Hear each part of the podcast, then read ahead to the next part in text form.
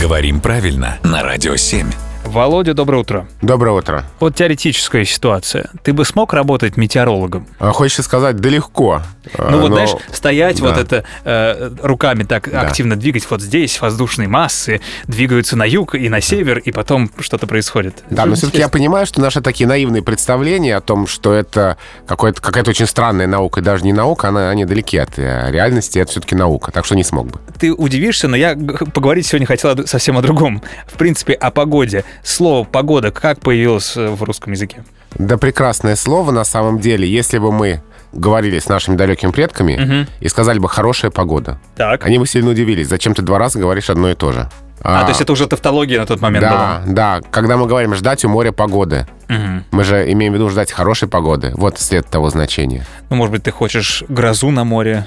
Нет, здесь, здесь, э, здесь как раз о хорошей погоде. И смотри, хорошая погода — это погода, Так, а плохая погода — это не погода. тоже И у логично. нас слово «непогода» осталось в русском языке. Мы говорим «погожий день». Да, да, то есть хороший день. Видишь, вот какое значение. Я тебе честно скажу, никогда об этом не думал даже. То есть мы сейчас погоду можем сказать, что плохая погода, Мгм. а если бы мы такое сказали там сколько-нибудь столетий назад, нас бы посмотрели... Вот эти дураки из будущего Вот эти привезли. дураки из будущего говорят, плохая погода. То есть говорят, плохая, хорошая погода. Но вы определитесь там у себя в будущем. То есть они совершенно не удивились бы тому, что мы прилетели к ним из будущего, Да. но удивились бы тому, как странно мы произносим «погода». Думаю так. Спасибо, Володя.